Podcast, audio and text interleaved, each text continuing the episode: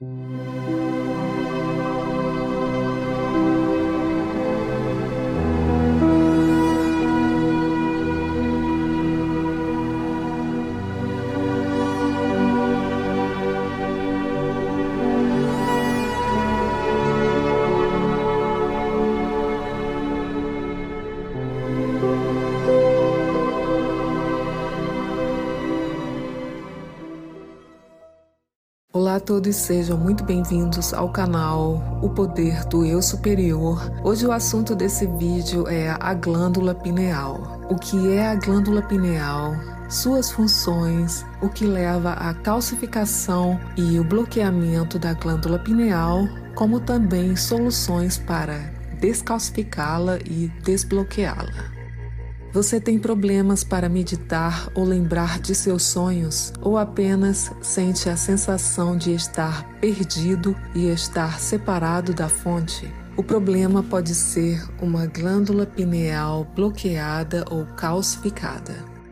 A glândula pineal está associada ao terceiro olho, ao olho de Horus, ou ao assento da alma. É um pequeno órgão em forma de cone de pinheiro em seu cérebro que secreta hormônios como a melatonina, a serotonina e a dimetiltriptamina, conhecida como DMT, conhecida também como a molécula espiritual. A melatonina e a serotonina são responsáveis pelo sono ou pelos estados meditativos e emocionais de bem-estar, como também felicidade e euforia. Os efeitos da DMT variam desde a dilatação do tempo, quer dizer, uma desaceleração temporal, como também viagens temporais, viajando até áreas paranormais onde se encontra seres espirituais de outras dimensões. No nível energético, a glândula pineal é a manifestação física do sexto chakra que está associado ao potencial místico genuíno com percepção da realidade não física e da sabedoria espiritual.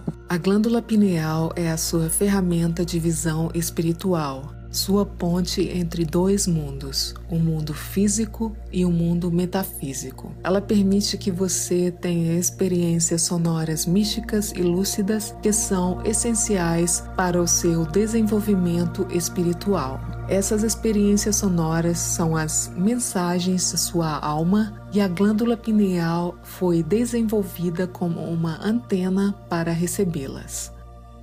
A glândula pineal tem regredido bastante ao longo da evolução. Ela encolheu de seu tamanho original de cerca 3 centímetros a alguns milímetros. Este é certamente o motivo pelo qual nós não seguimos o nosso ritmo natural de vida. Ao manter-nos acordados por fontes de luz artificial, assim transformamos a noite em dia. A ausência de luz solar e de sono diminuída prejudicam as funções da glândula pineal grandemente.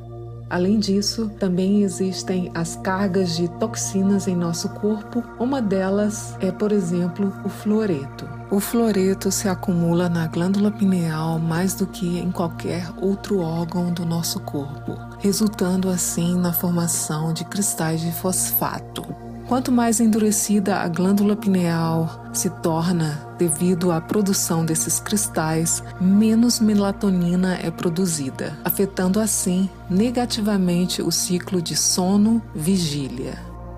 Além do fluoreto, halogenetos, tais como o cloro ou bromo, podem se acumular e danificar a glândula pineal. Os suplementos de cálcio também podem causar problemas. Outros fatores, como alimentos processados, limonadas e outras bebidas carbonatadas, açúcar refinado, gorduras e farinhas também influenciam o funcionamento da glândula pineal. O flúor é uma toxina ambiental não biodegradável que foi oficialmente classificada como um veneno até o ano de 1945. Se nós considerarmos que a maioria das doenças são o resultado da interferência no sistema enzimático, devemos estar cientes de que os danos do flúor puderam ser detectados em 24 enzimas no corpo humano. O flúor inibe lentamente, mas de forma contínua, o livre arbítrio do homem. Este conhecimento foi utilizado, por exemplo, em campos alemães e russos para prisioneiros de guerra para fazer com que os prisioneiros ficassem dispostos a trabalhar. O fluoreto é uma das substâncias antipsicóticas mais fortes já conhecidas. Em 25% de todos os sedativos relevantes estão contidos pelo menos 60% de fluoreto no medicamento.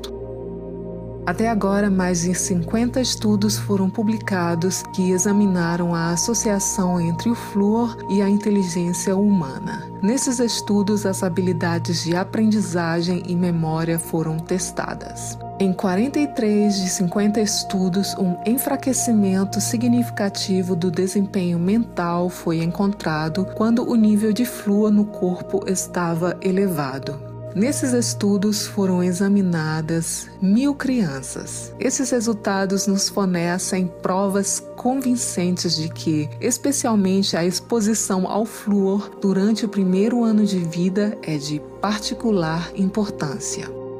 É inegável que há distúrbios neurológicos demonstráveis devido a uma certa quantidade de fluoretos acumulados no corpo. Aqui, as crianças são particularmente vulneráveis. Por exemplo, as doenças da tireoide foram observadas em mais de 20 estudos em seres humanos. Também foi possível constatar o ADD e outros distúrbios comportamentais, bem como a depressão e pontuações de QI reduzido.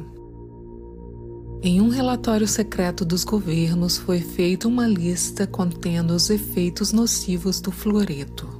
Os efeitos que eu vou citar aqui são efeitos apenas sobre o cérebro, como por exemplo, distúrbios de emoções, dificuldades de memória e aprendizado, doença de Alzheimer, redução de teor de lípidos, sistemas imunes comprometidos, aumento da captação de alumínio e a acumulação de fluoreto na glândula pineal.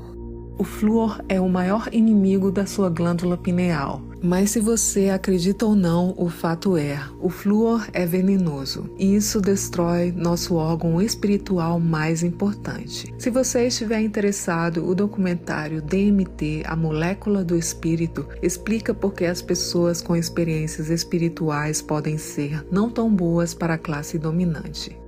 Os fluoretos já presentes e incorporados no corpo podem ser removidos e descarregados com um desses métodos que eu irei citar. Portanto, a coisa mais importante que você pode fazer para ativar a glândula pineal é reduzir a ingestão de flúor. Use apenas cremes dentais que não contêm flúor. Beba água purificada ou filtrada. E observe, até a água em garrafas também pode conter flúor como alimentos orgânicos frescos. Quanto mais processado for o alimento, mais flúor esse alimento irá conter. Evite bebidas processadas como refrigerantes, chás instantâneos e bebidas esportivas. Não cozinhe em panelas antiderrapantes, pois elas aumentam o teor de flúor dos alimentos. Beba chás feitos de folhas frescas, como por exemplo o chá branco ou o chá mate. Evite o cálcio como suplemento dietético, pois ele não será armazenado nos ossos, mas apenas nos órgãos, especialmente na glândula pineal.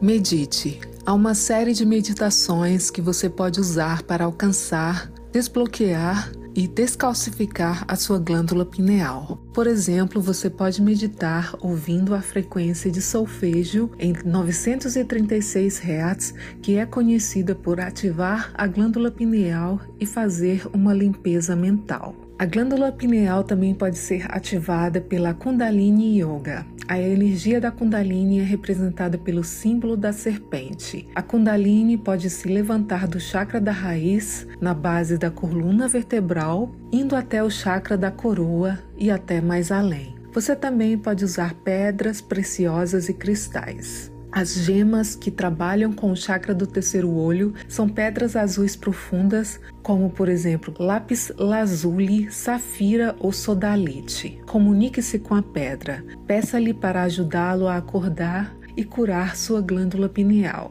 Você pode segurar a pedra durante uma meditação ou colocá-la na testa para aumentar o efeito.